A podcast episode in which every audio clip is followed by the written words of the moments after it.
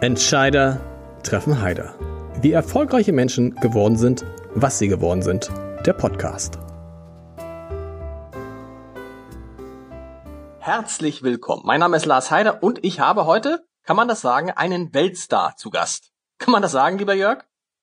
Das, also, das würde ich so nicht sagen. Das ist so hanseatische Bescheidenheit. Nein, auf keinen Fall. Aber ich freue mich Aber sehr, dass du das sagst und schätze das. Jörg, Jörg Meyer ist da, den muss man eigentlich nicht vorstellen. Er ist, das stimmt aber auf jeden Fall, einer der wenigen Barkeeper auf der Welt, dem es gelungen ist, einen Cocktail zu erfinden, der überall getrunken wird. Ich hoffe, ich spreche ihn richtig aus, den Gin Basil Smash, richtig? Das hast du sehr richtig ausgesprochen, das stimmt. Sehr gut. Hm. Und darüber reden wir gleich. Seine Bar Le Lion in der Nähe des Hamburger Rathauses wurde 2008 zur besten Neueröffnung der Welt gewählt und sie ist bis heute eine der besten Adressen, nicht nur in Hamburg, sondern in Deutschland und in Europa, wenn sie denn öffnen dürfte. Aber Jörg, darauf kommen wir später. Du, ja, da war ja was. Aber da war ja was. Aber wir fangen mal ganz harmlos an. Denn du stammst ja. aus einem kleinen Ort in Niedersachsen und mhm. dort betreiben deine Eltern bis heute einen Landgasthof, richtig? Tatsächlich meine Mutter, äh, da mein Vater schon verstorben ist, aber eigentlich okay. genau, ja. ja. Genau. Und wie, wie heißt der Ort? Wie heißt der Landgasthof? Der Landgasthof heißt Meier, also der Ort heißt Bünne und wie sich das gehört, heißt der Landgasthof Meier Bünne. Weil es ist Meier in Bünne, wie man das früher so gemacht hat, wenn man sagte, ich gehe zum Schmidt nach so und so, ich gehe zum Müller nach so. Cool. Das heißt, du hast als Kind schon erlebt, wie anstrengend Gastronomie sein kann und wolltest trotzdem in diese Branche. Warum? Ähm, tatsächlich habe ich das nie als anstrengend empfunden. Also wir haben im sozusagen im Landgasthof gewohnt und es war tatsächlich auch, ich sag mal so Tradition, dass wenn wir vorne die Tür abgeschlossen haben, die Leute einfach von hinten kamen, weil sie noch irgendwas brauchten, Zigaretten, äh, mal Bier für zu Hause oder so. Also eigentlich war da immer was los. Ich fand das aber nicht schlimm. Und tatsächlich. Äh, nicht, an, nee, nicht anstrengend, immer bis tief in die Nacht, die Eltern bis tief in die Nacht dann irgendwie und morgens mit Ringen unter den Augen. Also es gab sehr viele Sessions, wo ich mit meiner Mutter, ich habe im Schlafanzug äh, äh, so mit mit sechs oder keine Ahnung, ich weiß gar nicht, wie alt ich da war, aber ich habe so mit hinterm Tresen, so wenn so in der Woche die Stammgäste da waren, da habe ich da so ein bisschen mit abgehangen, bis ich da mal ins Bett gegangen bin. Okay. Wann wusstest du denn, dass du was mit Getränken machen willst? Dass du ein Trinker werden willst? Jetzt, also das sind zwei getrennte Fragen, weil wenn man in Niedersachsen aufwächst, in der, ich sag mal, äh, Schützenfest und sonst auch Rheinkultur, dann hat man mit dem Trinken meist nicht so ein Problem. Äh, ich habe aber, also das könnte ich immer schon sehr gut kontrollieren, aber tatsächlich muss ich auch sagen, ich trinke auch, äh, es hört sich vielleicht in diesen Zeiten komisch an, aber vielleicht darf man das so sagen, ich trinke tatsächlich in Anführungsstrichen gerne Alkohol, das habe ich immer gemacht, aber sicherlich nicht übermäßig. Aber ähm, es ist dann in Hamburg äh, sozusagen ist die Magie passiert, dass ich zum einen äh, durch die Ausbildung zum Restaurantfachmann in Hamburg im Elysee Hotel ein bisschen die große Welt schnuppern durfte und dann das große Glück hatte, dass Herr Ulrich, äh, ein ganz toller Barmanager von der Bar in dem Hotel, ein sehr gestandener älterer Herr, der hat mir irgendwann mal, oder ich habe das so mitbekommen, hat gesagt, hier, die, äh, geh mal in die Harry's New York Bar, die ist gut.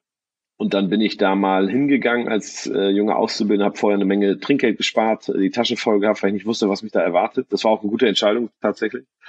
Und äh, habe dann da den Peter Kalweit kennengelernt, den Barmanager, und war begeistert von dieser Atmosphäre, die so eine echte Bar mit Piano und was da für Leute waren, was das auslöst.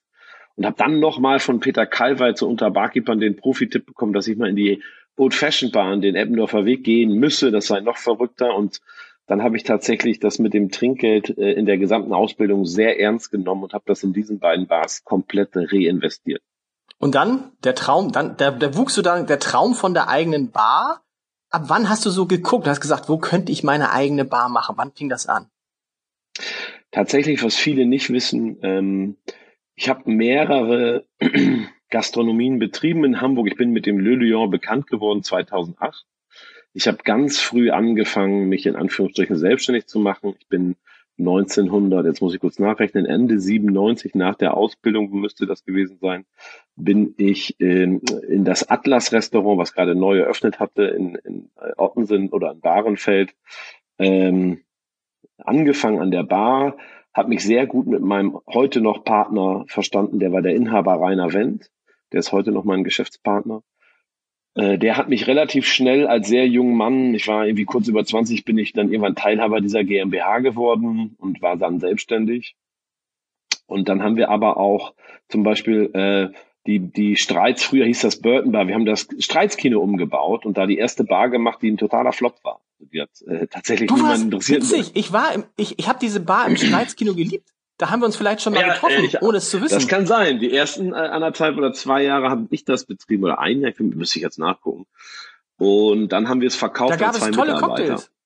Ja, das war unsere Idee. Also unsere Idee war, wir haben dann so, also wir haben dieses Atlas gemacht, das hatte eine schöne Bar, aber am Ende des Tages war es ein Restaurant, was, was natürlich immer so ein bisschen auch eine andere Welt ist, ein anderer Kompromiss. Und dann habe ich äh, vom Atlas aus haben wir dann das Angebot bekommen, mit dem Streit zusammenzuarbeiten. Dann haben wir so in der Geschichte geforscht und haben ganz wunderschöne Bilder und Geschichten gefunden, dass früher Barkeeper aus London von der englischen Barkeepers Gilde, die haben im Streits die Bar betrieben. Und ähm, äh, das war eine ganz wunderschöne Bar. Und dann haben wir versucht, diese alte, super klassische Bar in dem alten Streitshotel jetzt in diesem Kino wiederzubeleben, weil das ja die Idee des damalig neu eröffneten Streits war, mit einer Art Arthouse was ganz Besonderes zu sein. Das hat sich leider nicht so richtig. Das Problem war am Ende des Tages so ein bisschen die Filmverleiher und die, Kinowelt hat da zu viel Einfluss genommen. Äh, aber die Drinks, das war immer unser Ziel, sollten gut sein. Und ähm, Die waren, die waren sehr gut. Und wie bist du dann, also Atlas, ha- halten wir mal fest, äh, ist Streits und dann schon das Le Lion? Ja, wir haben das Atlas betrieben, wir haben parallel das Streits eröffnet. Rainer hat parallel das Café Paris eröffnet. Er Ja. mich gefragt, ob ich mitmachen möchte. Ich hatte aber, als ich war, ich bin da sehr jung gewesen. Ich hatte gar nicht so viel Geld. Ich hatte gerade irgendwie schon zwei Firmen. Also dazu, ich Rainer, das geht leider nicht. Ähm, dann war ich tatsächlich mal, als dann haben wir das Atlas verkauft 2004, auch das Streits. Dann habe ich ein oder anderthalb Jahre in Niedersachsen verbracht, weil da es fing es an, dass mein Vater leider sehr schlecht ging. Wir haben uns so ein bisschen da äh, um so eine neue äh, sag mal, Strukturierung des Betriebes mit mitgekümmert. Äh, dann habe ich tatsächlich, haben ich und meine Mutter äh, und also mein Vater war da schon sehr krank, aber meine Mutter und ich festgestellt, dass es vielleicht doch nicht so gut ist, wenn wir zu dem Zeitpunkt zusammenarbeiten. Äh, Also das ist jetzt nichts Negatives gegen meine Mutter, da habe ich auch viele Fehler gemacht, aber das war einfach so, dass wir das mal versucht haben, ob ich dann da sozusagen diesen Betrieb übernehme. Äh, Dann haben wir beide gesagt, lassen wir das doch lieber noch mal ein bisschen. Dann bin ich sozusagen um 2005, Ende 2005 zurückgekommen nach Hamburg. Hab dann mich mit Rainer im Café Paris getroffen und äh, da immer, weil ich nach Hamburg zurückgekommen bin, ich habe so viele freie Sachen gemacht, Beratung, Schulung äh, für Bar und für Restaurant. Hab auch Rainer im Café Paris so ein bisschen geholfen, weil er gerade so eine Erweiterung gemacht hatte, wo er ein bisschen Personal schulen wollte. Und da gab es einen ganz kleinen Raum im Café Paris, der war nicht lizenzierbar, weil die Deckenhöhe nicht hoch genug war für Gäste. Gibt irgendein Gesetz, müsste ich nachgucken, 2,30 Meter ist, glaube ich, der Anspruch für Gastronomie. Und diese, der Raum im ersten Stock, äh, der war zwar mit umgebaut worden und auch ganz hübsch, aber nicht eingerichtet worden. Äh, und der war ganz klein, 18 Quadratmeter, glaube ich. Und der hatte eine Decke, die zu gering war. Der war also nicht für Gäste zulässig. Und dann haben wir mit Rainer, da wollte ich mit, habe ich zu Rainer gesagt, Rainer, wir wollten doch immer mal wieder jetzt eine Classic Bar machen. Jetzt lass uns das mal angehen. Aber dann, ich wollte das unbedingt in der Innenstadt machen, weil ich so eine ganz klassische Bar machen wollte. Und äh, es gab aber in der Innenstadt keine, also die Immobiliensuche hat sehr lange gedauert. Es gab keine freie Immobilie. Und dann haben wir aus Spaß in diesem kleinen Raum haben wir immer gesagt, komm Rainer, jeder von uns 5000 auf den Tisch. Wir bauen da einfach für uns eine kleine Bar rein. Ich kann schon mal Drinks üben. Wir holen ab und zu mal ein paar Gäste, also ohne Bezahlung. Äh, und äh, wir haben hier einfach schon mal so einen Proberaum. Aus diesem, aus diesem kleinen Projekt, das wurde irgendwie, ich glaube, es hat 30.000 gekostet, weil wir es dann sehr schön gebaut haben. und dann hatten wir plötzlich, äh, weil Rainer hatte so eine schöne Geschichte aus einem, irgendeinem Flugmagazin mitgebracht, die kannte ich auch, die war von Ernest Hemingway, eine Kurzgeschichte, und die heißt Der gute Löwe oder auf Englisch The Good Lion. Mhm. Und es geht um einen Löwen, die sind auch das Wahrzeichen von Venedig, der Flügel hat und der in Venedig, also war eine Fabel, ne? und der, der, der wohnt in Venedig und geht immer in die besten Bars der Stadt. Der war bei Herrn Cipriano in der Harry's Bar und hat immer Berlinis getrunken. Es war so ein ganz ein bisschen dekadenter junger Löwe von einer reichen venezianischen Familie. Es ging um gute Drinks und gutes Essen und deswegen haben wir diese Bar da oben für uns dann französisch genannt, weil sie am Café Paris war, äh, nicht der gute Löwe, sondern Le Bon Lion. Mhm. Und ähm, dann haben wir da ab und zu mal Gäste eingeladen. Dann wurde es ein bisschen kritisch fast, weil die haben dann immer wieder angefangen, Gäste mitzubringen. Also es wurde so, so halbgewerblich, wo wir gesagt haben, das, ne, das ist hier gar nicht so zugelassen. Ich hatte dann manchmal irgendwie Anrufe und das wollten 40 Leute kommen und es war, dann hat Da aber schon mit Geld, die ich mussten glaube, dann schon bezahlen, ne? das war so ein schwieriger Bereich. Wir haben es dann einfach immer, wenn die was dagelassen haben, mit in den Café Paris Umsatz gebucht. Aber eigentlich war das ja so halblegal. Ne? Ja. Das war so ein bisschen, wo wir gesagt haben, es waren immer eigentlich Freunde. Ich habe das auch nur ein oder zweimal die Woche aufgemacht und immer unterschiedlich. Es hatte keine Öffnungszeiten. Ich habe einfach nur so eine E-Mail an so einen kleinen, ich sag mal, Freundeskreis der, der professionellen Trinker verschickt, äh, die dann immer mehr Gäste mitbrachten, was schwierig wurde. Und dann plötzlich standen wir in, in einem Magazin irgendein so Berliner Trinkjournalist war wohl mit unter den Gästen und der hat uns in die drei besten Bars oder fünf besten Bars Deutschland geschrieben. Das war natürlich schwierig, weil ich gesagt habe, ich habe nicht meine Konzession. so, dann, dann habe ich irgendwie zu Rainer gesagt, wir müssen dringend, dringend eine Location finden, dringend. Und dann wurde lustigerweise, ich weiß noch, wir saßen, das heißt glaube ich Tisch drei oder vier im Café Paris, das sind die beiden, die im Fenster sind. Äh, da haben wir mittags eine Nudel gegessen und dann äh, war gegenüber plötzlich in diesem Gebäude, auf einmal stand da, das war eine ganz hässliche Bank mit einer schlimmen äh, Alu-Verkleidung und ganz hässlich von außen, da standen plötzlich Schilder drin, zu vermieten. Und dann habe ich gesagt, das ist ja cool. Und dann haben wir da angerufen und dann hat das natürlich so einen Moment gedauert. Das war früher noch die Interversicherung, denen das gehörte und die haben dann gesagt, ja, können wir umbauen. Dann muss man ja äh, Umnutzung beantragen, ob man das zu Gastronomie, das hat dann irgendwie alles mit, aber es ging. Und dann hat plötzlich gegenüber die richtige Bar aufgemacht. 2007 war das. Das war Ende 2007. Ende 2007. Ende, also ich sag mal, am, 3, am 30. November haben wir die Kasse angestellt. Das, das Irre ist ja am 30. November eröffnet und dann bist du 2008 mit dieser Bar richtig zur besten mhm. Neueröffnung der Welt gewählt worden. Also ein paar Monate mhm. später. Das ist doch irgendwie so, das, das kann man ja gar nicht glauben, die Geschichte. Na, das hat, also das stimmt und das hört sich auch komisch an. Ich bin tatsächlich auch nicht so ein großer, also das soll nicht arrogant klingen, aber ich finde so, wenn man das durch, durchschaut hat, vielleicht so diese ganzen Preise und so, die sind halt wichtig für euch, für die Presse, für Kunden, aber man muss die immer richtig einordnen. Natürlich ist man nicht die weltbeste Bar, aber es ist natürlich ein tolles Kompliment. Und was das war, kann ich dir erzählen. Und warum das so war, es war ganz lustig, weil ich mich in dieser Zeit, wo ich im Landgasthof war, diese fast zwei Jahre von 2004 bis Ende 2005, da ist tatsächlich, ich sag mal, in der Regel um neun Uhr abends hängt da der Hammer aber sowas von weit. Äh, da ist nichts mehr los. Und ich habe mich gesehnt nach Großstadt. Und ich habe irgendwie, ich weiß gar nicht, ich war irgendwie, ich glaube, ich habe irgendwie, äh, keine Ahnung, wie viel Milliarden äh, Gigabyte an Datenvolumen verbraucht. Ich habe einfach das Internet abgesurft nach allem, was mit Bar zu tun hat und habe alle Leute, möglichen Leute kontaktiert und E-Mails geschrieben und Infos gesammelt, weil ich immer ja die Idee hatte, irgendwann will ich mal eine tolle Bar machen. Und habe darüber das ist immer interessant, das habe ich zum ersten Mal natürlich erlebt, wie so eine Industrie entsteht, dass ich plötzlich, Bar hatte bis dahin keine eigenen Protagonisten. Das war ein sehr großer Randbereich der Gastronomie, über den irgendwelche F&Bler in Hotels so ein bisschen mitentschieden haben, die aber keine Passion haben. Und in diesen Jahren, 2004, 5, 6, ist es plötzlich passiert, dass äh, in, in London, in Amsterdam äh, sind so Messen entstanden, die nur für Bars waren, wo Barkeeper sich getroffen und ich bin, ich habe in diesen Jahren sicherlich 20.000, 30, ich war Single, also nicht Single, zum Glück hatte ich schon meine Frau, also meine, äh, mit der ich immer noch zum Glück glücklich verheiratet bin, aber wir hatten keine Kinder. Und ich habe, weiß ich gar nicht, 20, 30.000 Euro im Jahr ausgegeben, um zu reisen, um mir diese ganzen Bars anzugucken und diese Leute kennenzulernen, weil ich das so, das hat mich so begeistert. Diese, ich fand das eine ganz tolle kleine Community. Ich bin also zwei, drei Jahre gereist, habe jede es gab nur zwei, drei Messen auf der Welt, bin immer hingefahren, habe alles Geld ausgegeben, was ich hatte, habe mir Bars in New York, in London, überall angeguckt, habe die Leute kennengelernt. Und 2008 war es so, dass in Amerika langsam so ein relativ großer Branchenevent sozusagen relevant wurde.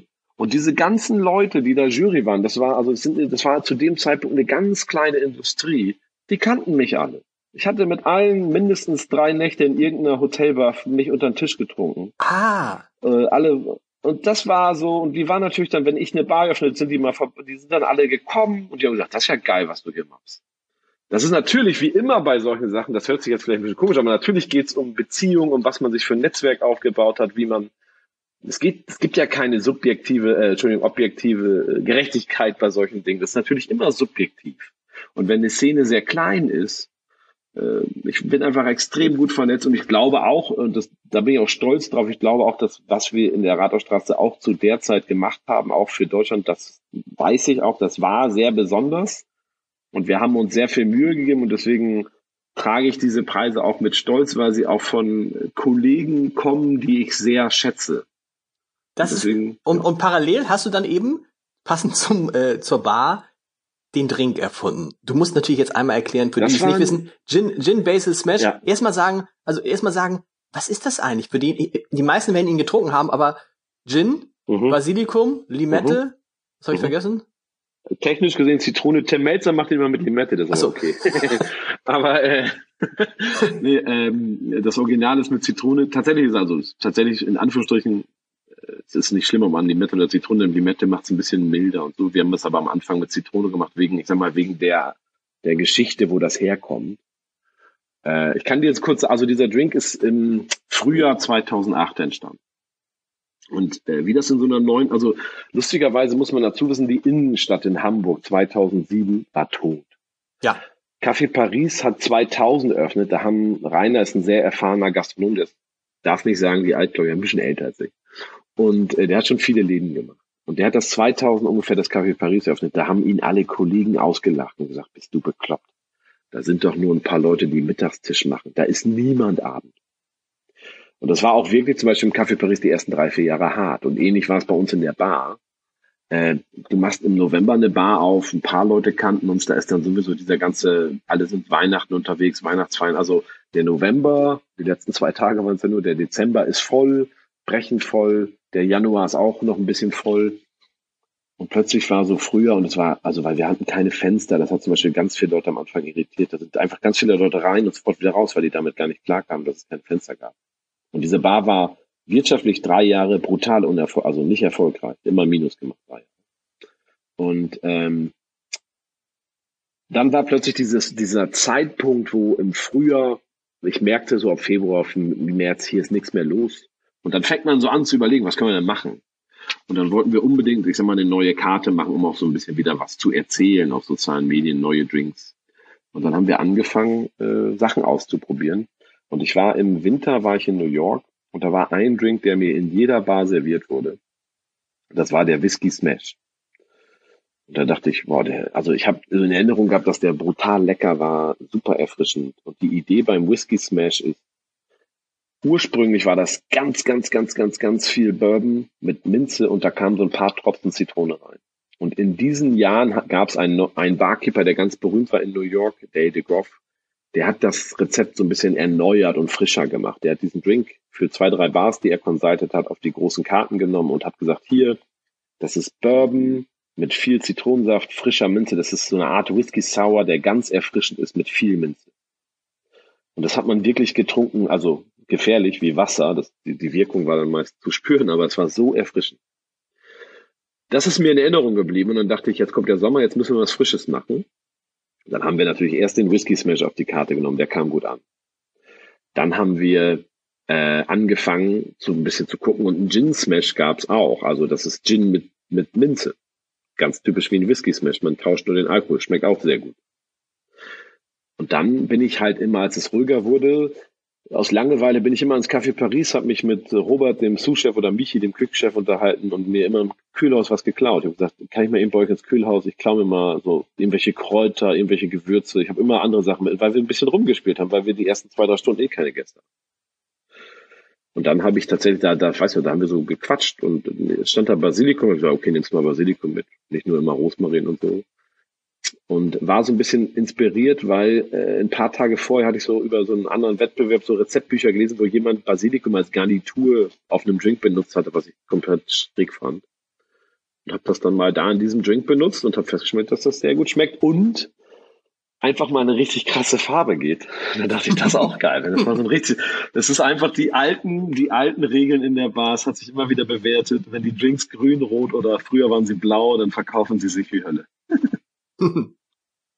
Und dann hast du einfach mal gemacht, reingerührt und dann, dann hat, verkauft. Haben wir das ausprobiert mit Basilikum. Ich habe gesagt, boah, schmeckt gut, es hat mir sehr gut gefallen. Habe das meinem Team gezeigt, ich fand es auch gut. Wir haben das den ersten Gästen serviert. Wir haben es am Anfang Gin Pesto genannt, weil wir den Leuten das so erklärt haben. Du sagst, ja. hier, das ist wie so ein Smash, so mit Whisky, aber dann Gin und Basilikum, wie dieser Smash, den wir schon serviert hatten. Aber eigentlich ist das voll so ein Pesto-Geschmack. Ja, aber irgendwie komischer Name, Spaß Gin Pesto, so ein ne? bisschen, ja. Wir haben dann aus Spaß immer so ein bisschen, äh, manchmal haben wir so Mozzarella, Tomate dazu serviert und so, so Kleinigkeiten. Das fanden die Leute super. Aber dann tatsächlich haben die Leute das immer mehr im Kopf behalten. Das war doch dieser Smash mit dem Basilikum. statt dem Whisky und dem. Und dann haben wir das halt Gin Basil Smash genannt und so auf die Karte genommen. Und, und dann wie, hat das, wie, warum wie, es berühmt geworden ist. Ja, genau. Das ist so ein bisschen, das hat was mit der Zeit früher zu tun. Ähnlich wie diese Messen, wenn so eine Branche groß wird. Früher gab es in Deutschland kein Facebook. Es gab keine sozialen Medien. Also Twitter gab es, glaube ich, schon, aber es hat keiner benutzt. Und es gab Blogs. Früher hat man Blogs geschrieben. Und es gab nur ein oder zwei Blogs, die Barkeeper gelesen haben. Das eine war so ein kleines Fachmagazin und das andere, den anderen Blog habe ich geschrieben mit einem Barkeeper aus München. Das war der Bitters Blog. Und wir hatten so 1000 bis 1500 Leser am Tag und das waren alles Barkeeper aus Deutschland. Und ähm, da habe ich diesen Drink vorgestellt im Juli, am 10. Juli. Deswegen immer, wenn dieser Artikel, das ist so, dieses Artikeldatum ist für mich so der Geburtstag des Drinks, denn dann feiern wir das immer weil wir dann, äh, da haben plötzlich ganz viele Barkeeper darauf reagiert. Und es war gerade halt, es kamen viele Dinge zusammen. Es wurde gerade, das nannte man Küch, also Cuisine-Style, so den Küchen-Style, der in die Küche, der in die Bar kam. Zwar ganz beliebt, dass man frische Kräuter benutzt. Gin war zu der Zeit bei Barkeepern schon sehr beliebt. Also es kamen so ein paar Sachen zusammen, die sowieso gerade sehr trend für Barkeeper waren. Und die haben das wirklich alle im Sommer in Langeweile, haben das auf ihre Karten genommen und die Gäste haben das bestellt wie wild. Ich kriegte ganz viel Feedback, die sagen, krass, wir verkaufen diesen Drink wie Hölle. Und äh, dadurch ist er ganz berühmt geworden. Und dann, dann ist es und wahrscheinlich dann, so, so ein bisschen. Fairerweise ja. nochmal kurz zu, dann ist mir, ist mir wieder mein Netzwerk auf die Füße im positiven Sinne gefallen. Weil ich sehr viele sogenannte Brand Ambassadore kannte. Ich kannte ein sehr guter Freund von mir, ist mittlerweile der Pate meiner Kinder. Der hat früher Hendrix Gin global äh, groß gemacht. Dann ein anderer Freund war für Tanqueray 10. Der, und die sind rumgereist, haben dieses Rezept auf einer Messe probiert, haben gesagt, krass, das nehmen wir für alle Schulungen. Und haben Zehntausende von Barkeepern in zwei Jahren, diese ganzen Gin-Brands, haben das als Trainingsdrink genommen, weil sie damit so viel Gin verkauft haben. Also kommt immer alles zusammen. Das war dann so Timing. Ja, und, und ist es dann, kann man das so, ist es jetzt so, dass so wie wenn man einen Singapur Sling trinken will, einmal im Raffles gewesen sein muss in Singapur, dass wenn man das Original trinken will, dann kommen die Leute zu dir. Äh, das ist bei uns, glaube ich, mittlerweile ganz sicher so, dass das ein Tickbox ist für viele Hamburger, aber auch für viele Touristen.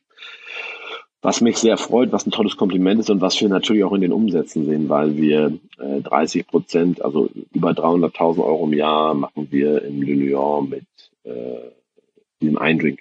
ich habe ich hab da eine Zahl gefunden, stimmt die, dass ihr in zwei Jahren 57.000 Drinks davon verkauft habt? 57.000 in zwei Jahren?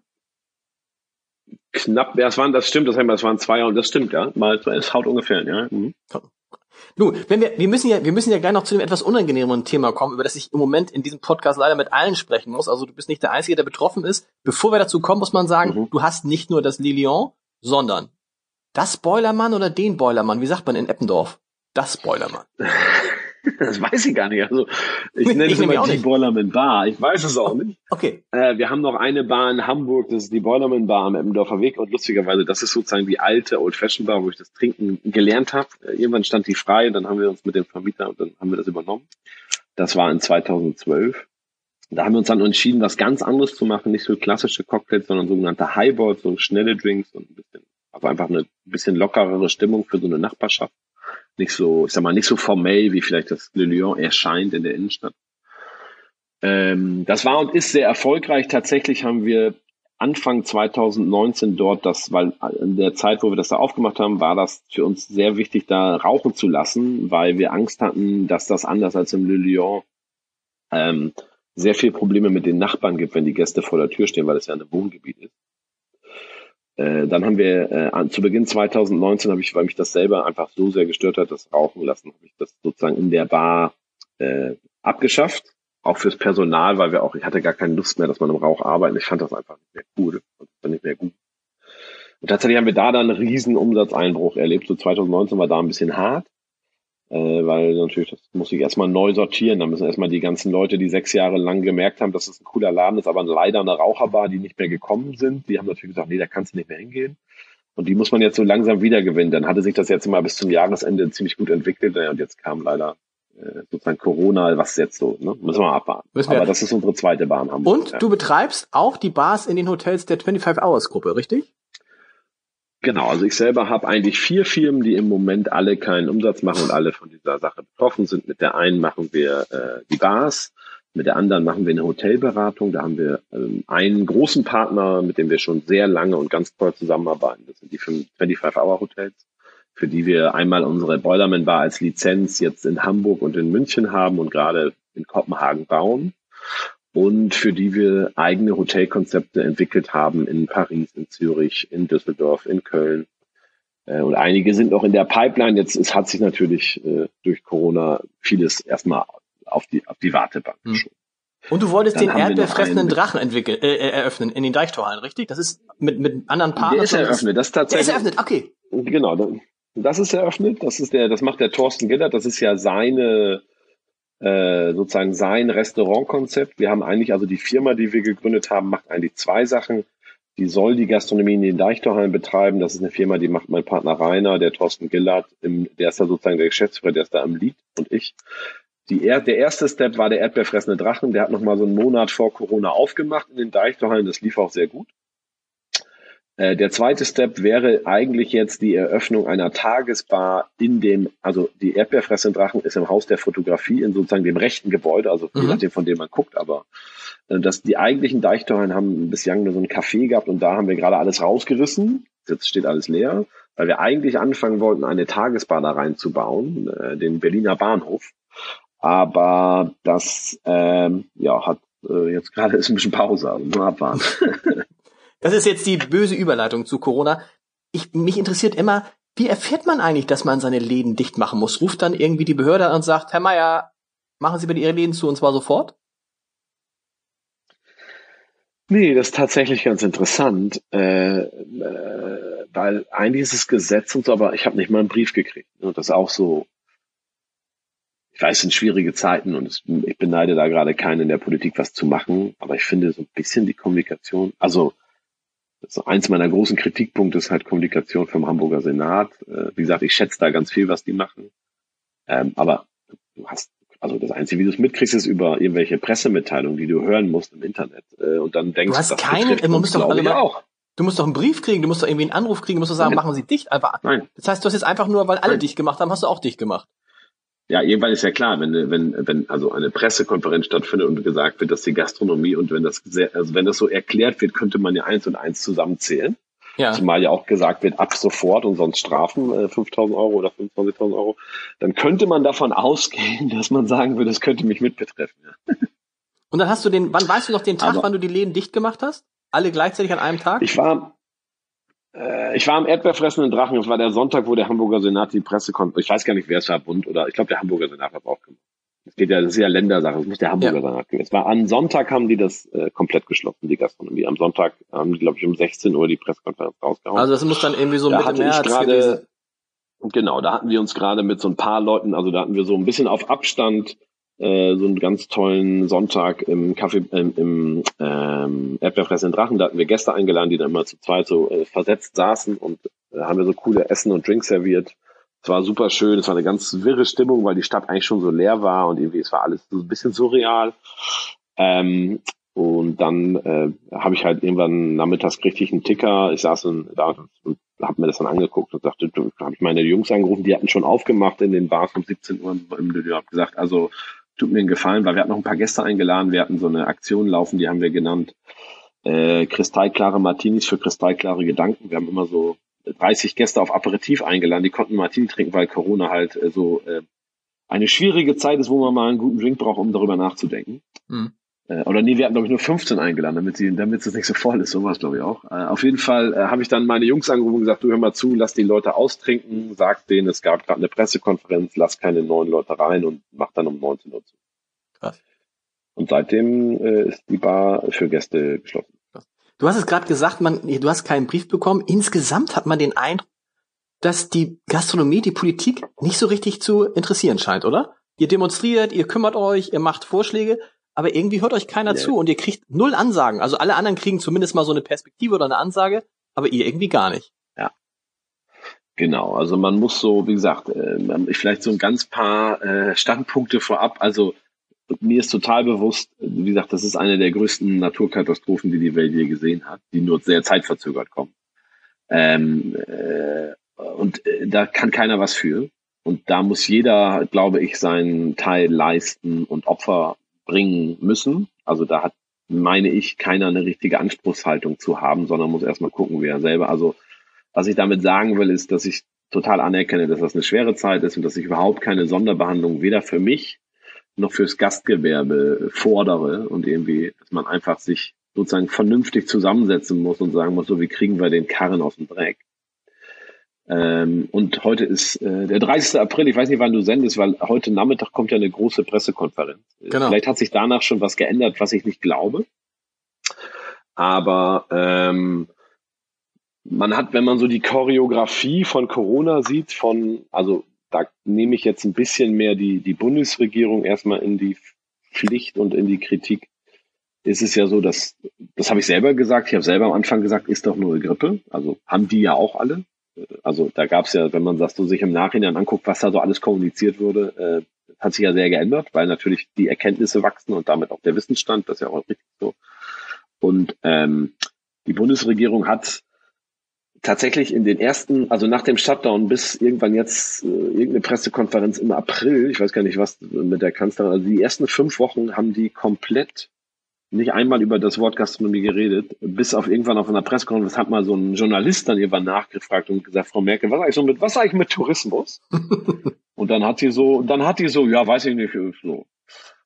Und das nehme ich den, also was ich so echt böse finde von der Politik und was sehr enttäuschend ist, ist, äh, also da nehme ich mehr die Bundespolitik in, in, in, den, äh, in die Kritik, dass die dass Herr Altmaier also massiv lügt. Der ist in, der, in dem gesamten März durch die Talkshows getourt und hat nicht aufgehört zu erzählen, hier wird keiner arbeitslos und kein gesundes Unternehmen wird pleite gehen.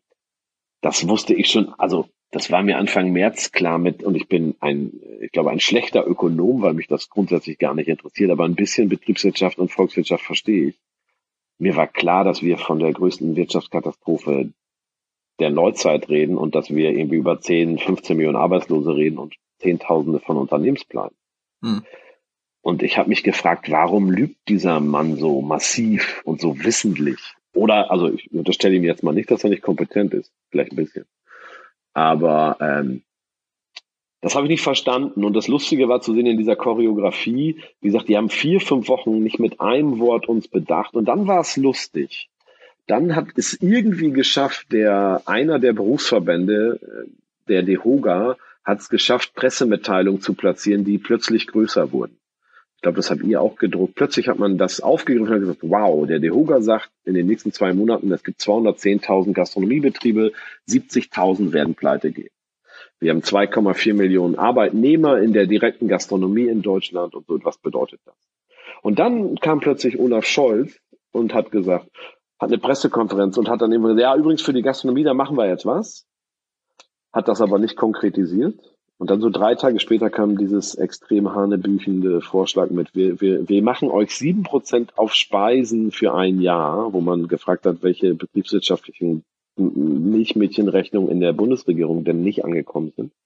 Das ist interessant. Da gibt es ja dieses wunderbare, das müssen sich alle angucken, dieses wunderbare Video von dir auf YouTube, wo du dich sehr charmant, finde ich, darüber aufregst ähm, und fragst, ob die Politiker eigentlich Lack gesoffen haben. Denn einfache Erklärung. Ich habe ein bisschen mir, laut in die Kamera geschrien, ob die in der Regierung alle Lack saufen. Weil ich meine, ich war ein bisschen sauer an dem Tag, weil ich dieser, also ich habe dieses Hilfsangebot mir durchgelesen und dachte, Wahnsinn, du wirst sechs Wochen komplett ignoriert oder fünf. Es gibt kein Wort. Wie gesagt, es ist eine schwere Zeit. Es, es, gibt nichts. Dann wird, merkst du, wie sie plötzlich hektisch werden, weil sie Angst haben, Wählerstimmen zu verlieren, weil 2,4 Millionen war dann doch relevant. Dann äh, plötzlich sagen sie was ohne Inhalt. Dann kommt mit großen Ankündigungen. Wir haben hier die Nacht lang und also alles Quatsch. Wo du sagst, was das für, was labert ihr hier für dummes Zeug? Und sie sagen dir, ja, was, wie wir euch retten, ist, ihr dürft auf Speisen sieben Prozent für ein Jahr lang Mehrwertsteuer senken, wo du sagst, äh, das, äh, da muss man auch tatsächlich ein bisschen den DEHOGA in die Verantwortung nehmen. Also das ist ja, es ist in unserer Branche schwierig, weil er ist vielleicht der größte Verband, er vertritt aber tatsächlich sehr einseitig äh, eine gewisse Lobby. Äh, also es, ich sage mal so, es ist nicht mein Verband. Ähm, mhm. Und wo man sagt, also weil der DEHOGA schon seit Ewigkeiten diese, ich finde diese 7%-Senkung komplett schwachsinnig. Also auch als Forderung des DEHOGAs, den der seit Jahren anschiebt, zu sagen, hey, die Gastro braucht Videohotels 7%. Ich habe da ein sehr unterschiedliches Verständnis von Politik. Ich glaube, dass Dinge so einfach wie möglich sein müssen. Ich glaube, weil was ja aufkommt, das war so, so Kernpunkt dieses Videos, äh, wo ich mich ein bisschen ausgelassen habe über die Politik und lustig gemacht habe, äh, war ja zu sagen, okay, kurze Rechenfrage, wenn ich Null Umsatz mache, wie wir ja im Moment für zwei, drei Monate haben, Minimum, was helfen mir sieben Prozent von Null? Ich weiß nicht, welches Mathe-Genie das mit Ihnen kann, also das ist Zero. Christian Lindner hat es erkannt, Christian Lindner hat es nachgerechnet, hat gesagt, sieben Prozent von Null Lindner ist immer noch Null. Kubicki und Lindner sind mittlerweile auf meiner Homie-Skala ganz weit oben, das schwöre ich dir, was die in den letzten zwei Wochen an Rest, also was die zumindest, die, die scheinen ja zumindest, das ist für mich die, die einzigen Protagonisten, und ich will jetzt keinen Wahlkauf betreiben, die für mich im Moment kommunizieren, dass eine Wirtschaft in Deutschland nicht scheißegal ist. Hm. Weil der, der Staat sagt das. Und die viele Aber das ist ja interessant, der Staat, in Hamburg sagt der Staat, äh, Peter Tschentscher, der Bürgermeister, sagt, wir helfen so viel wir können. So. Ist, kommt die Hilfe denn bei euch gar nicht an? Habt ihr kein Kurzarbeitergeld gekriegt, keine Soforthilfe? Das ist doch alles irgendwie schon milliardenfach ausgeschüttet. Wir haben alles beantragt, also, wie gesagt, vorneweg nochmal bitte, weil man oft schnell missverstanden wird. Das habe ich natürlich bei dem, also dieses Video hat irgendwie auf Facebook mittlerweile, weiß nicht, 20, 30.000 Views und im YouTube irgendwie auch. Äh, da kriegt man natürlich auch ein bisschen negative Kritik, wo ich total mit leben kann. Ähm, nur man wird oft missverstanden. Ich möchte nicht undankbar sein. Ich weiß, es ist eine schwierige Situation, sicherlich auch für den Hamburger Senat und so. Aber da kommt dann, und das finde ich so toll. Also einerseits finde ich es charmant, nenne ich das jetzt mal, zu sehen, wie die Politik jetzt in der Pflicht ist, fast wie ein Unternehmen schnell zu agieren und wie eigentlich alles schief läuft, was sie von uns seit zehn Jahren einfordern. Das sind so Sachen wie diese, also Digitalisierung, die man irgendwie, also gibt es in Behörden, glaube ich, sehr wenig. Dann diese Art, wie man die Anträge zu stellen hatte in den Bundesländern, wo sehr viel Datenschutzpannen passiert sind, was mich nicht stört, weil ich jetzt sage, komm, egal, Hauptsache Hilfe. Ich finde es nur lustig, weil natürlich uns seit zehn Jahren bis ins letzte oder jetzt in den letzten zwei Jahren werden wir mit der Datenschutzverordnung gedrängelt und drangsaliert und uns wird das Leben schwer gemacht. Jetzt müssen die einmal selber ran. Naja, naja. und du hast Aber kein Geld bekommen bisher? Gar kein Geld? Nein. Also in Hamburg war es so, es gab dieses, dann wurde dieses, ähm, am 30. März oder 1. April konnte man ja endlich beantragen. Dann, also in Hamburg, dann haben wir sofort beantragt und haben nie Geld bekommen. Und also das Thema war, was ja jedes, jedes Bundesland, weil ich ein Unternehmen noch in Niedersachsen habe, weiß ich ein bisschen die anderen äh, äh, Bundesländer. Das war ja immer so das Thema, dass man sagt, ihr kriegt kein Feedback von diesen Anträgen, auch keine Bestätigungs-E-Mail, nichts, aber das klappt schon. So mhm. ist ja jedes, das ist sehr schräg.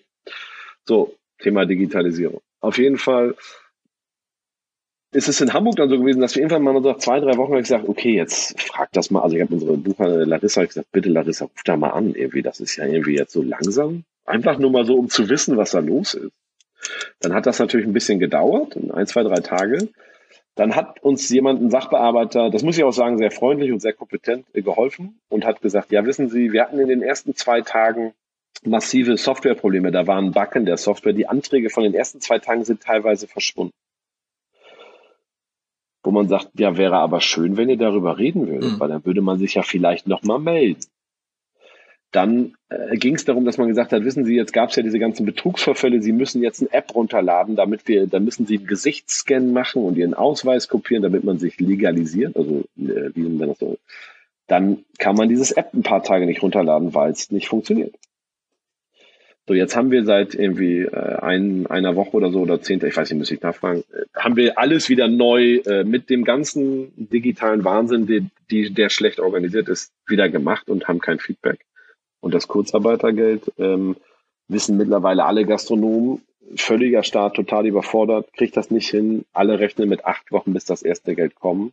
Was eine interessante Zahl ist, weil veröffentlicht wird, dass der bundesdeutsche Durchschnitt, den man einschätzt, wie lange Unternehmen durchhalten werden, liegt bei 21 Tagen. Hm. Wir haben ja in Hamburg auch schon die Situation, dass tatsächlich mit der Bank ein doch bekannter Laden, bekanntes Restaurant Insolvenz angemeldet hat. Nun gab es da wahrscheinlich auch vorher der schon Name ein bisschen Programm. Das tat mir sehr leid, aber ne? das, ja. wenn, man, wenn man in Hamburg die Pressemitteilung raushaut, die Bank geht pleite, kann man das missverstehen. Das tat mir natürlich sehr leid für die Kollegen. Genau. Die, die Politik, die Politik schlägt auch vor, Mensch, dann nehmt doch Kredite auf. Die Frage ist nur, können das alle Ja. Gastronomen? Wahrscheinlich die wenigsten. Wir haben sofort ohne die, also wir haben sofort, ich sag mal, unseren Dispo um 100.000 Euro äh, sofort einmal eingerichtet. Die sind Mhm. mittlerweile, ich habe heute geguckt, ich bin gerade im Dispo auf 103.000. Also 3.000 hat die äh, sehr geschätzte Hypovereinsbank, die sehr kooperativ ist und die uns sehr entgegenkommt, äh, nochmal durchgewunken, damit ich diesen Monat, also ich habe jetzt zweimal Gehälter gezahlt ohne Hilfe vom Staat. Okay. So, wenn ich jetzt tatsächlich nochmal vier Wochen warten müsste, bis dann mal irgendwann so ein bisschen schön Wettergeld hier kommt aus äh, den Töpfen, dann wird's eng. Also dann müsste ich formell wahrscheinlich gucken, ob ich den Insolvenz anmelde. Das weiß ich, also will ich natürlich vermeiden, aber für mich ist natürlich und für meinen Partner ist irgendwo die Frage, wie viel Geld soll ich denn aufnehmen? Weil was, also was man ja, und äh, das Problem ist, ich möchte gar nicht in diesem Podcast jetzt negativ so erscheinen, weil eigentlich möchte ich lieber über die Dinge sagen, so, also wo wir sagen, wo können wir da mal hin und wie geht's weiter? Aber natürlich, eins der Probleme ist im Moment eine Perspektivlosigkeit, weil wir haben ja bis heute, wir sind, ich glaube, weiß ich gar nicht, Woche sieben oder sowas.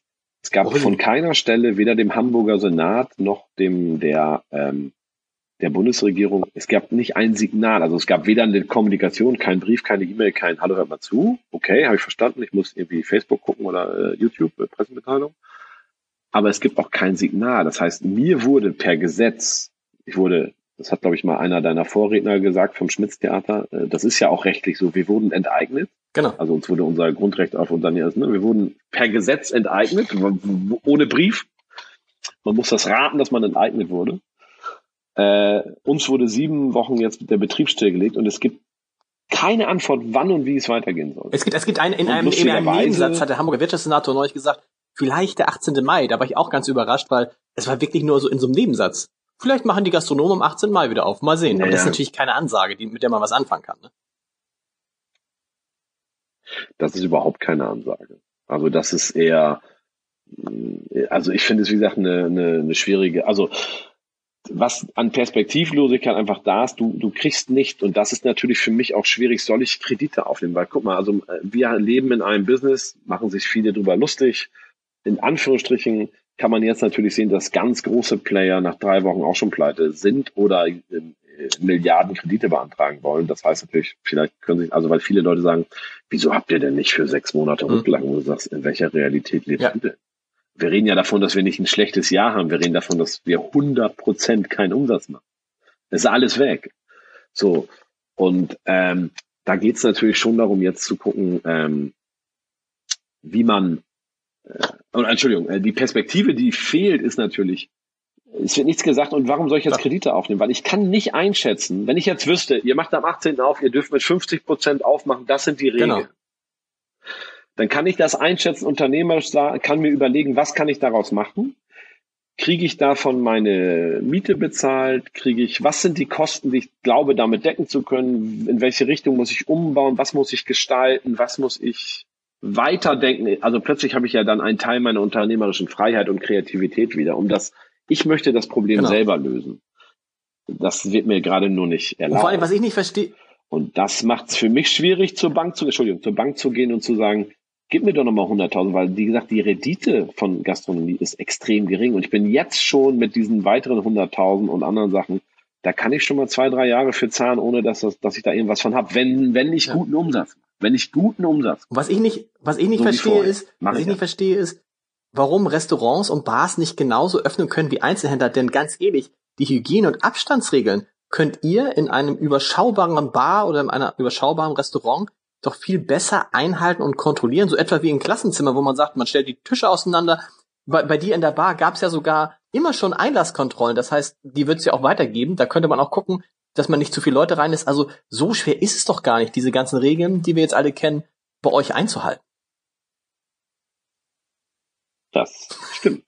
Und ich kann dir das nicht beantworten, warum diese Unternehmen, also ich kann dir das beantworten. Ich glaube, dass das so ein bisschen ein Bauernopfer ist, weil äh, ein Teil der primär Bundesregierung äh, ein anscheinend, die haben ein großes Kreativitätsproblem, was Gastronomie heute bedeutet, weil ich befürchte, in den Pressekonferenzen war immer die Rede von Gastronomie können wir nicht öffnen, das ist ja Mhm, ich okay, ja. und Herr, Herr Söder hat noch ein bisschen durchscheinen lassen, dass er mit Gastronomie große Bierzeltfeste in Verbindung bringt. Das mag sein persönliches Gastronomieverständnis sein, hat aber wenig mit einer hanseatischen Realität hier zu tun, wie geil und wie vielfältig Gastronomie Wie viele Leute sind maximal bei dir im Laden? Da, also wenn es richtig proppevoll war?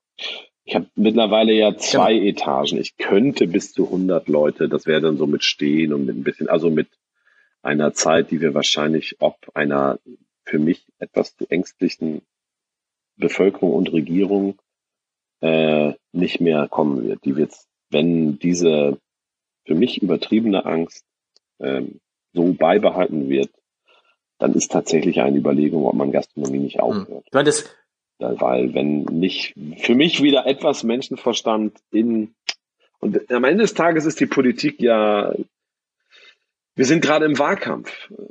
Es war nie leichter für die etablierten Parteien Stimmen zu gewinnen. Das haben sie gemerkt.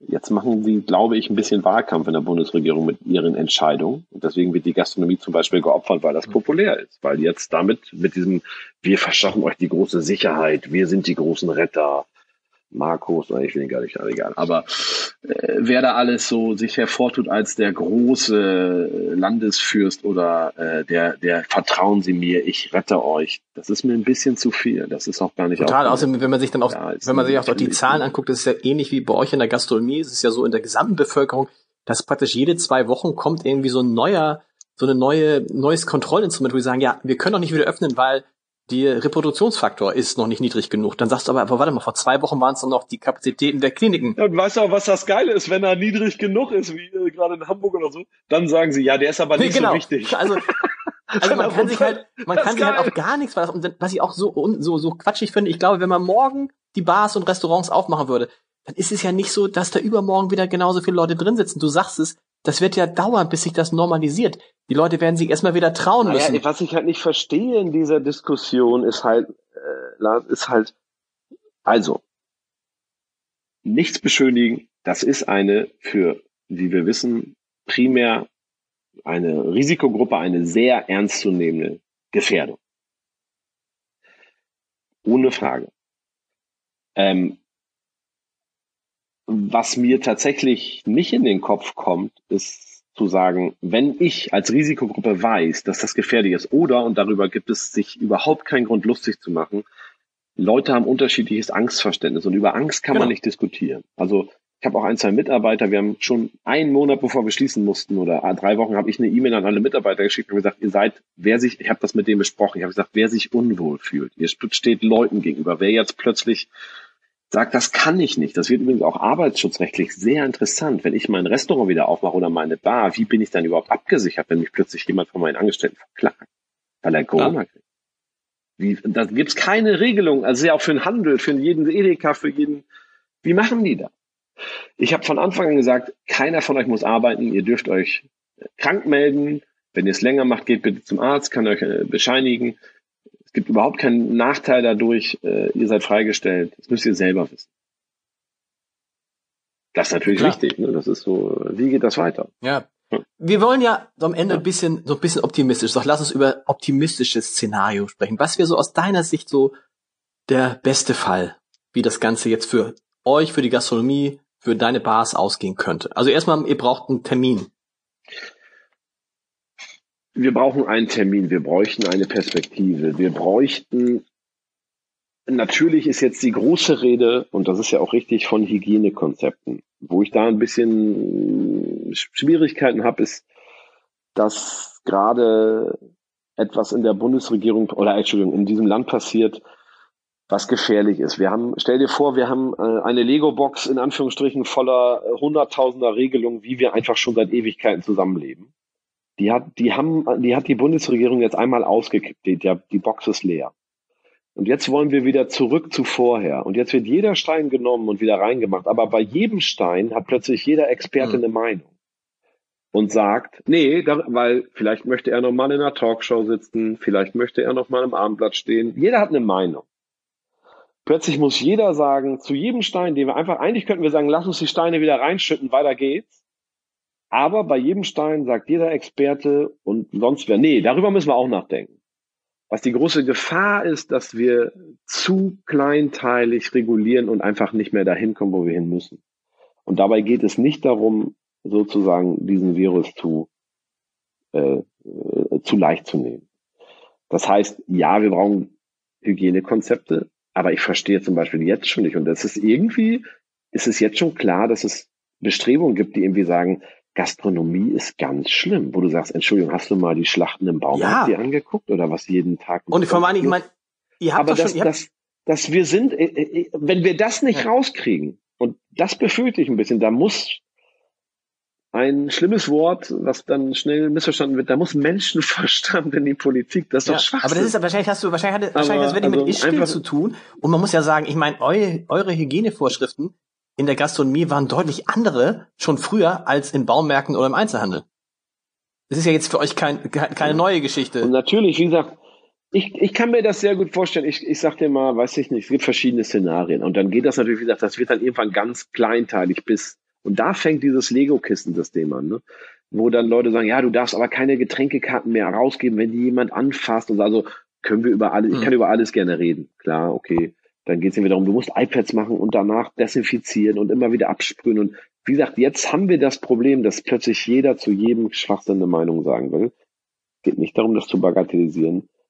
Aber natürlich müssen wir einen Hygienestandard finden, der auch irgendwie das Signal setzt, wir wollen weiter. man muss vielleicht auch, ja. Weil im Moment, und ich möchte ja noch mal eine Sache sagen, ich möchte eigentlich, ich möchte ein bisschen weg von der Gastronomie. Also die Leute müssen ja einerseits verstehen, was sie verlieren. Und ich glaube, das verstehen viele Leute nicht, weil die vielleicht aus Angst und so sehr mit sich beschäftigt sind und mit ihren persönlichen Dingen und natürlich Angst haben um ihre persönliche Gesundheit vielleicht und so. Aber die werden in Hamburg, ich meine, Tourismus, Hotels, Kultur, Nachtclubs, das ist der zweitgrößte Wirtschaftszweig der Stadt. Wir machen über vier Milliarden Euro Umsatz. Diese Stadt ist attraktiv, weil wir Tourismus haben. Der größte ist, glaube ich, der Hamburger Hafen. Das ist ein anderes Thema. Das ist eher was, was vielleicht den, der hier wohnt, stört, äh, wenn zu viel äh, LKWs, aber natürlich ist der Hafen wichtig. Äh, keine Ahnung. Ich will damit nur sagen, es geht ja gar nicht um irgendwas anderes. Es geht darum, wir sind der zweitgrößte Wirtschaftszweig, Tourismus. Ich will nicht immer nur Gastronomie reden. Ich rede ja, ich habe keine Ahnung, wie gesagt, ich arbeite für Hotels. Muss doch Horror für die sein. Da gibt's jetzt Entwürfe, da gibt's Entwürfe, wo Leute sagen, ihr dürft die Hotels nicht so voll machen. Wo du sagst, welcher Logik obliegt das? Die Leute sind alleine ja. in ihrem Zimmer. Wir können darüber reden, dass es am Empfang bitte keine, das macht man ja auch im, im, in jedem Supermarkt und da ist es erlaubt, dass man einfach sagt, hier, wir machen hier so drei Streifen auf dem Bürgersteig und bitte warten und bei Edeka und bei so genau. steht noch mit einer der, Mit der Argumentation müsstest du jetzt alle Hochhäuser räumen. Ne? Genau, aber jetzt kommen, äh, jetzt kommen vermeintliche Experten und sagen, ja, Hotels dürfen wir aber nicht voll machen, nur zur Hälfte. Ja. Hä? Das ist doch ja. nicht logisch. Und das Gleiche wird natürlich gesagt, natürlich, dann sagen Leute immer, ja, wie sollen die Leute denn mit Mundschutz essen und trinken? Wo du sagst, okay, lass uns bitte über zwei Dinge diskutieren. Hört ihr nicht so gerne, aber jeder halbwegs normale Wissenschaftler warnt davor, Community-Masken anzuziehen, weil die natürlich nicht sicher sind. Da können wir jetzt drüber reden, ob das ein tolles Signal ist und so. Okay, kommt gerne in euren Community-Masken, so schön wie sie aussehen respektiere ich, tragen wir auch. Wunderbar, Personal muss bei uns Masken tragen, habe ich kein Problem mit. Aber wenn die Leute für sich dann in einer Ecke meiner Bar sitzen, mit einem Abstand zu anderen Gästen, dann können die doch ihre Natürlich. Masken abnehmen.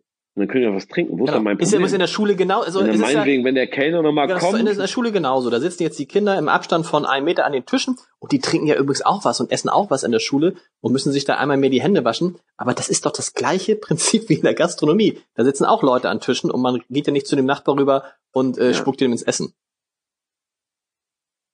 Und bevor ich halt ein bisschen Angst habe, ist tatsächlich, ähm, und das merkt man jetzt schon, wir haben eine brutale Expertenglaubigkeit und leider ein bisschen wenig ja. Politik. Also wenig, wenig mutige Politiker. Also es wird die, das höre ich auf der Pressekonferenz, egal wer da redet, da wird noch ein Expertenrat und noch ein Komitee gegründet, wo man sagt, ist ja irgendwann auch mal gut. Also wofür seid ihr Politiker geworden? Ihr müsst mal was entscheiden. Und das ist so ein bisschen, ich habe ein bisschen Angst, wir haben eine Menge Schönwetterkapitäne gerade in der Politik. Die sind halt die sind halt in einem Land, wir sind in einem der reichsten Länder mit einem massiven äh, wirtschaftlichen Erfolg seit zehn Jahren, was auch immer. Da, wir haben sehr viel schön geistige Diskussionen in der Politik geführt, jahrelang, die auch wichtig sind. Aber jetzt ist gerade kompletter Schlag ins Gesicht. Wir haben die, also ich bin ganz fest der Überzeugung, dass wir einen sehr minimalen Und bitte nicht missverstehen, es ist wirklich schade um jeden, der infiziert wird und krank wird oder leider auch stirbt. Aber wir werden in diesem Land einen sehr geringen gesundheitlichen Schaden haben, aber wirtschaftlich. Und ich verstehe nicht, warum das ignoriert wird, warum einfach gesagt wird, ist hm. alles egal. Und wenn du mit Leuten diese Diskussion führst, auch über Gastronomie, die sagen dir, ey Jörg, äh, ich verstehe deinen Aber Punkt. gibt's jetzt nichts Wichtigeres? Äh, ihr müsst mal wieder aufmachen. Genau.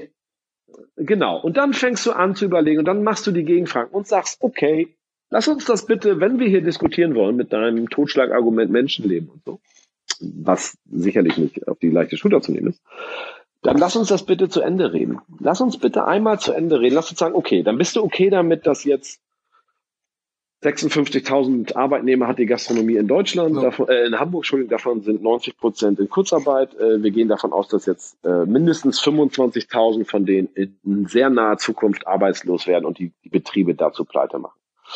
Ähm, ist das okay mhm. für dich? Ja, nee. Ja, okay, was ist die Lösung?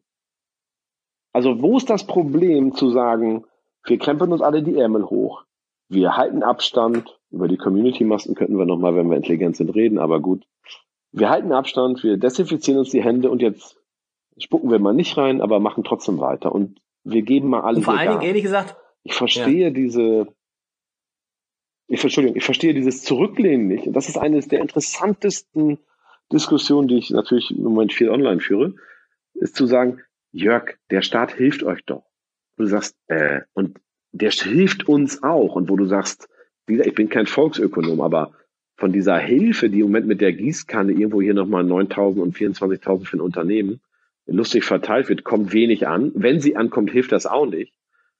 Äh, also ich, ich bin erschreckt, wie viele Leute einfach sagen, euch wird doch geholfen. Du sagst, also uns wird mit ein ganz bisschen Ausnahmen und ein bisschen Grundverteilung hier nicht geholfen. Hier werden einfach alles, was Hamburg lebenswert macht, wird hier um dich rumsterben. So schnell kannst du gar nicht gucken. Und äh, du, als also dieser Staat ist auch heute schon pleite. Jetzt dreht sich langsam die politische Diskussion. Jetzt so, gestern gab es so die ersten Pressemitteilungen, wo gesagt wird, ja, wir müssen jetzt aber ein bisschen aufpassen, dass nur noch die Geld kriegen, die auch ja. wichtig sind. Ja klar, ich meine, wenn du locker eine Billion irgendwie lustig zusagst in drei Wochen, der lustige Peter, dann äh, mit ohne, weiß ich nicht, in einem, das kann doch nicht die Lösung sein, dass man immer sagt, wie gesagt, das Sozialismus, ne? der Staat macht das schon. Da, nein, wir müssen das machen. Der Staat muss bitte so wenig wie möglich machen. Das beschneidet unsere aller Freiheit und das bringt nichts, weil immer wenn der Staat versucht, Wirtschaft zu machen, verlierst du massiv Geld, weil er es nicht kann. Wirtschaft muss die Wirtschaft machen. Diese Krise werden Unternehmer retten durch Innovation, durch Steuern zahlen, die dann natürlich auch die Arbeitnehmer, die da angestellt sind, mitzahlen.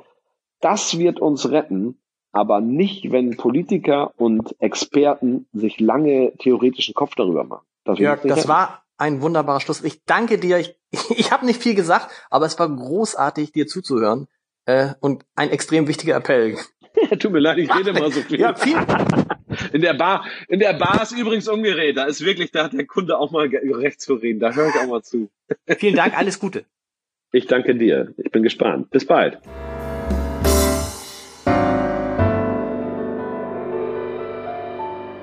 Weitere Podcasts vom Hamburger Abendblatt finden Sie auf abendblatt.de slash podcast.